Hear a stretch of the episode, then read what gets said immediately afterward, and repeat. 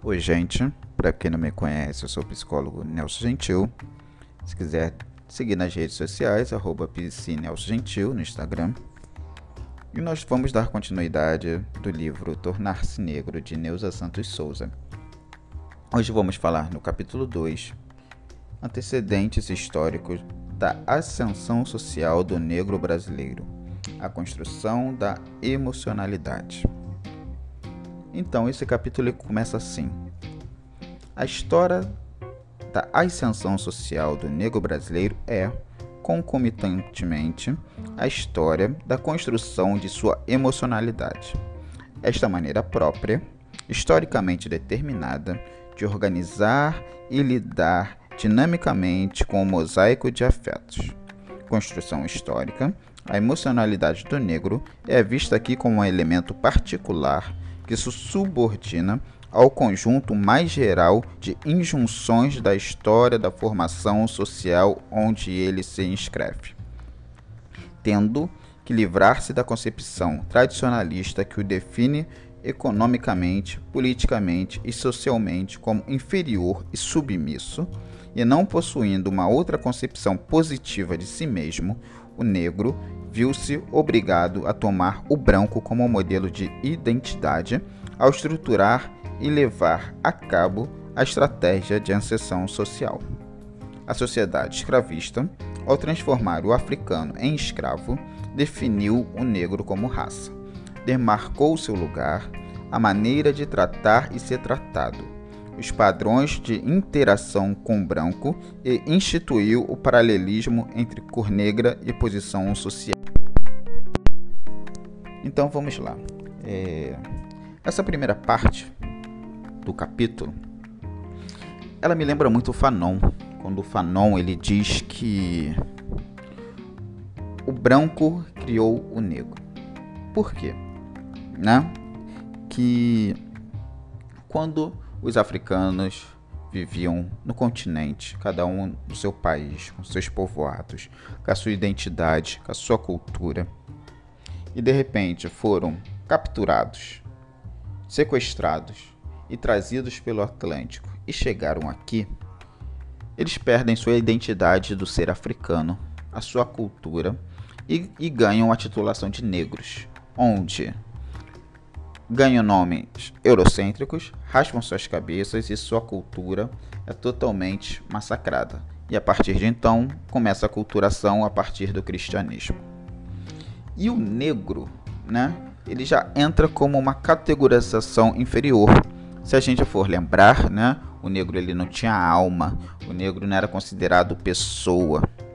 E tudo aquilo que acontecia com os negros, ditos negros, eram porque estavam escritos na lei de Deus. Eles deveriam ser salvos. Hum, tudo muito bem referendado pelo cristianismo. Então vamos lá. Então foi criado o negro, e a partir disso o negro era o contraponto do branco. Se o negro era inferior, então tem alguém superior. Essa superioridade é o branco, né? Então aqui nós dizemos sempre, né? Aqui foi criada a raça. Por quê? Biologicamente nós somos de fato iguais, né? Nossos corpos, a constituição dele, músculo, sangue, né? os órgãos, tudo ok. Mas sociologicamente, não. Sociologicamente, foi construído uma espécie de pirâmide, onde brancos estão na parte superior e tudo que for não branco está inferiorizado a partir desse lugar. Então é isso que nós estamos dizendo aqui. Que esse lugar branco, esse lugar de superioridade, é onde é o alvo, é onde todas as pessoas querem chegar. E a partir desse lugar, detrimento de todas as suas características. Imagine um corpo negro querendo ser branco. De fato, ele nunca vai chegar a esse lugar, mas a sua psique trabalha para tal coisa. Mas vamos dar continuidade aqui no livro. Então, Neuza Santos Souza, ela nos traz também, nesse mesmo capítulo, a seguinte coisa. E, como naquela sociedade o cidadão era branco, Os serviços respeitáveis eram os serviços de branco, entre aspas. Ser bem tratado era ser tratado como o branco. Foi com a disposição básica de ser gente que o negro organizou-se para a ascensão, o que equivale dizer foi com a principal determinação de assemelhar-se ao branco, ainda que tendo que deixar de ser negro, que o negro buscou, via ascensão social, tornar-se gente. Incentivos e bloqueios a esse projeto eram engendrados pela estrutura das relações raciais que se comportavam de modo ambíguo, ora impondo barreiras, ora abrindo brechas à ascensão social do negro, mas que, dentro dessa ambivalência, cumpria as mesmas inequívocas funções de fragmentar a identidade, minar o orgulho e desmantelar a solidariedade do grupo negro. Então, o que, que a Neuza Santos está nos trazendo aqui é que as únicas pessoas que eram vistas como humanos eram as pessoas brancas. Os corpos pretos eram vistos como desumanos, eram desumanizados, não era visto como pessoas, não era visto como gente. E todos nós, como pessoas, queremos ser incluídos, devemos ser bem tratados. Então, o negro, para ocupar esse lugar, ele se destituía de si. Ele queria se afastar daquilo que o compõe, daquilo que se o tornava humano, apenas por ser bem para ser bem tratado, para ser visto como gente. Ele tinha que chegar nesse lugar branco. Então aqui é muito forte quando diz, né? Foi com a principal determinação de assemelhar-se ao branco, ainda que tendo que deixar de ser negro. Isso é muito forte. Por quê? O que é deixar de ser negro aqui, né? Ele não ia mudar a sua pele, a sua pele era continuar preto. Mas é assimilar a cultura branca. É assimilar a forma de ser branco, de falar branco, de se comunicar branco, de se vestir branco. Era se afastar da sua cultura, era se afastar daquilo que os seus ancestrais postulavam, que eram passado de geração em geração, era negar tudo aquilo, era se negar para tentar assimilar uma cultura diferente, um corpo diferente, um cabelo diferente, em um lugar que nunca chegaríamos.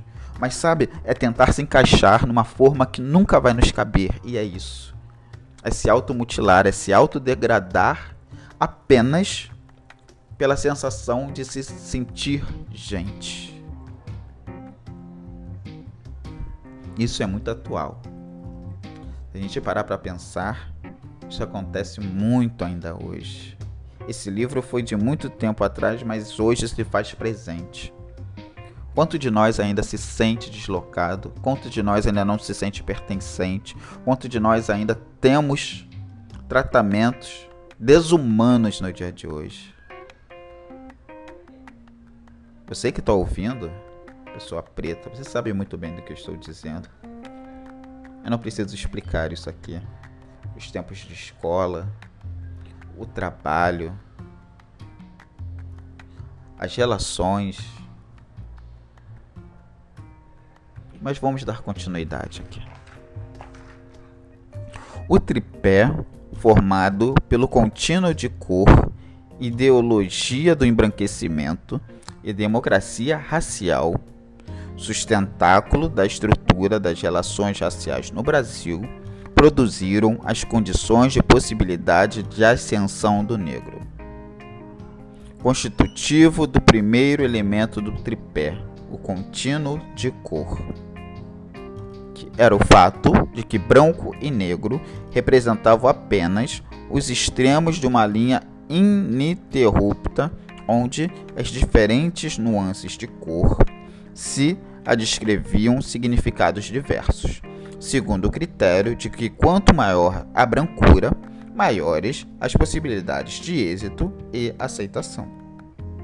A inexistência de barreira de cor e de segregação racial, baluartes da democracia racial brasileira, associada à ideologia do embranquecimento, resultava num crescente desestímulo à solidariedade do negro, que percebia seu grupo de origem como referência negativa, lugar de onde teria que escapar para realizar individualmente as expectativas de mobilidade vertical ascendente. O caráter individualista de ascensão era coerente com as práticas de democracia racial, que colocava ênfase na capacidade individual como responsável pela efetivação do projeto. Por outro lado, as inúmeras barreiras à conquista da ascensão social encontradas pelo negro contribuíram para ampliar o fosso que o separava de sua identidade enquanto indivíduo e enquanto grupo. Ponto. Então vamos lá. Eu sempre falo que o racismo é algo muito inteligente. Porque se a gente parar para pensar, né, ainda hoje nós somos a maioria. Mas no período de Brasil colonial nós éramos muito mais. E hoje ainda somos 56% da população, 54% segundo o IBGE. Nós somos a maioria. E nossa, e nossa força do grupo, se nos juntarmos, socialmente, economicamente, politicamente. Tudo roda a partir da, nossas for da nossa força, do nosso corpo, do nosso trabalho, da nossa economia. Nós alimentamos esse país, nós construímos esse país. Se nos juntarmos para termos lugares que de fato é merecido, isso tudo vai mudar. Porém, foi feito um, um planejamento para que a gente se disperse, para que a gente não se constitua quanto grupo, que a gente não olhe a pessoa parecida conosco e não se perceba pertencente a esse lugar que é genial. Genial, né? E a cultura eurocêntrica é totalmente diferente da cultura africana, né? onde a africana faz parte de um grupo, né? Ela vê o, o corpo como um templo, um lugar sagrado onde nós somos deuses. O nosso corpo é um deus também, né? E, nossa, e nosso grupo junto, mais parte desse divino estamos. A partilha, né? Nós nos constituímos como pessoas pretas africanas a partir do nosso grupo e não do plano individual. E o que, que o europeu faz? Individualiza. Diz que sua ascensão, o seu mérito, né? Isso é bem pautado na meritocracia ainda hoje. Que sua vitória só depende de você, você tem que se esforçar, você tem que chegar lá e você vai conseguir sozinho. E tira o caráter do grupo. Hum. E joga para o indivíduo a responsabilidade. Não, se você fosse você se esforçar, você vai chegar lá. Mas como? como uma pessoa preta vai chegar lá, onde há inúmeras barreiras sociais que impedem chegar lá. Se a gente voltar um pouquinho, né, no, no, no trecho anterior, onde foi dito incentivos e bloqueios a esse projeto eram engendrados pela estrutura das relações raciais que se comportavam de modo ambíguo, ora impondo barreiras, ora abrindo brechas à ascensão social do negro. E é isso que nós estamos falando aqui. O racismo ele deixa você chegar até certo ponto.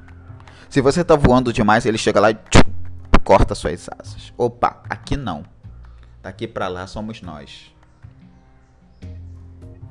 E como você vai chegar?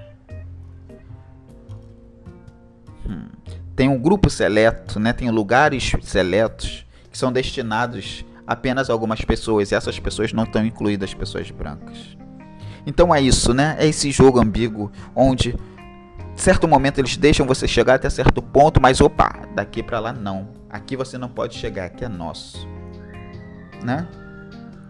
Estamos falando de lugares de poder, nós estamos falando de salários melhores, nós estamos falando de oportunidades dentro da sociedade, o poder de escolha dentro da sociedade, poder político. É disso que nós estamos falando. E isso não é dado a inúmeras barreiras que impedem a nossa ascensão. Mas vamos dar continuidade. um certo modo de reação apática, fruto da introjeção da imagem do negro, constituída pelo branco, onde o negro reconhece tacitamente sua inferioridade, e a postura evitativa da confrontação ombro a ombro com o homem branco eram tipos de resposta do negro ao preconceito de cor que se configurava não só em obstáculos à ascensão, como redundavam em verdadeiros danos à sua imagem, conduzindo a avaliações autodepreciativas. O meio negro se dividia. De um lado, ficavam aqueles que se conformavam com a vida de negro, entre aspas, e do outro, que ousavam romper com paralelismo negro-miséria. Uns e outros hostilizavam-se reciprocamente. Os primeiros, pelo ressentimento de não subir na vida, e pela convicção de que perderia o antigo companheiro que, ao ascender, se afastaria do meio negro. Os outros, por um sentimento de retaliação frente à hostilidade dos primeiros e pela tendência a assimilar o discurso ideológico da democracia racial, que vê o negro que não sobe como desqualificado do ponto de vista individual. Assim, o negro que conseguia romper com todas essas barreiras e ascender tornava-se exceção. E a condição sine qua non para as pessoas de cor contar com a ascensão ainda é a identificação ostensiva com os interesses, os valores, os modelos de organização da personalidade do branco. Mesmo o negro e o mulato que não queiram passar por branco precisam corresponder aparentemente a este requisito, onde e quando aspirem a serem aceitos e a serem tratados de acordo com as prerrogativas de sua posição social. Então vamos lá, né? O que, que ela está nos dizendo aqui? Primeiro, que dentro dessa estrutura racial brasileira, isso é introjetado pelos negros, né? Esse superioridade branca é introjetada pelas pessoas pretas e elas se veem de certa forma como inferior. Onde, quando você está de frente com uma pessoa branca, essa, essa sensação de se sentir inferior, de menos capaz, ela está ali presente. Então é muito difícil uma confrontação de uma pessoa preta com uma pessoa branca nesse momento. Né? Essa sensação de menos-valia, isso se faz ainda presente. Né? Isso se quantas pessoas, quantas pessoas pretas eu percebo que são inteligentíssimas, belíssimas, mas não se percebem capazes. Não se percebem capazes de estar em cargos de poder, executar trabalhos, né, ditos, é, ditos mais complexos, se auto-boicotam por se perceberem inferiores, se, per se perceberem menos belos. E é isso que essa estrutura racista faz com a nossa psique. Essa sensação de nos sentirmos inferiores e não galgarmos para esses lugares, né? Não estarmos dispostos a estar ombro a ombro com as pessoas brancas. Não. Estamos estarmos sempre em outros lugares. E aqui elas, ele nos diz também, até mesmo esses, essas pessoas pretas que conseguem ascensão social elas só conseguem porque elas assimilam os valores brancos, porque elas assimilam os discursos brancos. Porque se você for um preto a partir das suas raízes, você não chega lá. Você vai ser execrado, você vai ser marginalizado. Você é preciso que queira passar por branco para sair do paralelismo negro miséria. Hum. E dentro desse contexto, então há uma cisão entre o grupo pretos, aqueles que conseguem e querem acabar com essa cisão e aqueles que não conseguem ou não querem assimilar esse lugar. E aqui ainda é dito né, o termo mulato, se a gente levar em consideração a época de quando esse livro foi escrito, o termo mulato ainda era utilizado. E hoje não é mais, né? Para quem não sabe, o termo mulato, ele é pejorativo ele vem de um cunho racista, onde a mula, né, vem do, da mula, mulato, mulata, vem de mula, onde a mula é o cruzamento do cavalo com o jumento. E se a gente fizer um recorte racial, o cavalo ele é representado branco, né, o puro sangue, e o jumento, a pessoa preta. Então o mulato ele seria o cruzamento desse cavalo, a pessoa branca, que geralmente é dado por estupro, violação, né, com a pessoa preta. Então nasce o mulato, a mula. Então é daí que vem esse cunho dessa palavra que hoje não devemos mais usar. Nunca era para ser usada. Não era nem para ser concebido desta forma. Porém, ainda hoje podemos escutar essa palavra. Então vamos dar continuidade nesse capítulo que diz assim: A história da ascensão social do negro brasileiro é assim a história de sua assimilação dos padrões brancos de relações sociais. É a história da submissão ideológica de um estoque racial em presença de outro que se lhe faz hegemônico. É a história de uma identidade renunciada em atenção às circunstâncias que estipulam o preço do reconhecimento ao negro com base na intensidade de sua negação. Então é isso. O negro brasileiro em ascensão ele tem que renunciar à sua história, à sua ideologia, tem que renunciar ao seu corpo, a si mesmo. Imagina você se olhar no espelho e não se reconhecer. Imagina você olhar no, no espelho e não querer aquilo que você está vendo, o seu corpo, o seu nariz, os seus olhos, o seu cabelo, porque isso tudo que você é traz sofrimento quando você parte para a ascensão social, quando você parte no convívio social, porque as pessoas elas te atacam apenas por você ser o que você é, preto. Isso é o racismo. Faz você negar aquilo que você é, faz você odiar aquilo que você é e aquilo que se parece consigo. Faz você querer aquilo que é diferente. Se ser preto é ruim, ser branco é bom, nós vamos querer aquilo que é bom. Isso é introjetado na nossa psique. Isso é introjetado. Isso é um embranquecimento que foi dito lá no início. O embranquecimento é a principal captação dos corpos pretos. Que é isso. Desde a nossa infância, desde quando a gente nasce, essa assimilação é construída na nossa sociedade eurocêntrica. É pontuado para nós desde o nascimento. Está dado na nossa sociedade. Embora hoje, na contemporaneidade, Alguns movimentos já tenham mudado, mas ainda é muito pouco. É pouco. E é isso. E todo esse movimento traz um devastamento muito grande na psique de pessoas pretas. Pessoas pretas que não gostam da sua autoimagem. Pessoas pretas que não se veem como capazes. Pessoas pretas que, a partir dessa realidade, não conseguem dar conta dessa realidade. Você ser negado exatamente pelo aquilo que você é, então vão para as drogas, para o álcool.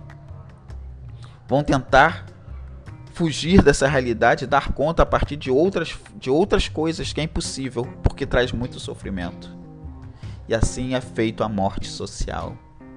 Assim é feita a morte dos nossos corpos. Assim essa sociedade nos mata a cada minuto um pouquinho. E é isso. Esse segundo capítulo aqui ele traz muitas coisas pesadas. Mas isso é o nosso dia a dia. Isso é a nossa sociedade brasileira.